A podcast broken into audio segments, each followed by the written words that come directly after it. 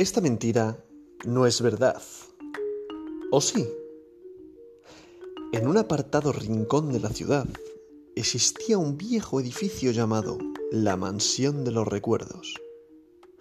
Aunque muchos lo consideraban simplemente un hogar de ancianos, para Andrés, un joven enfermero, era un tesoro escondido lleno de historias y sabiduría.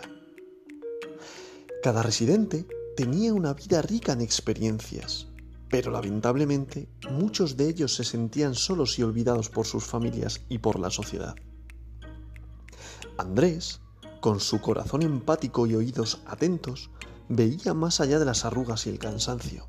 Veía las vivencias, las luchas, los amores y las lecciones que cada persona tenía para compartir.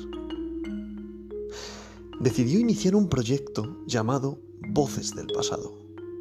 Con una simple grabadora comenzó a documentar las historias de los residentes, desde amores de juventud, guerras vividas, triunfos, fracasos. Cada relato era una cápsula del tiempo, un testimonio del espíritu humano.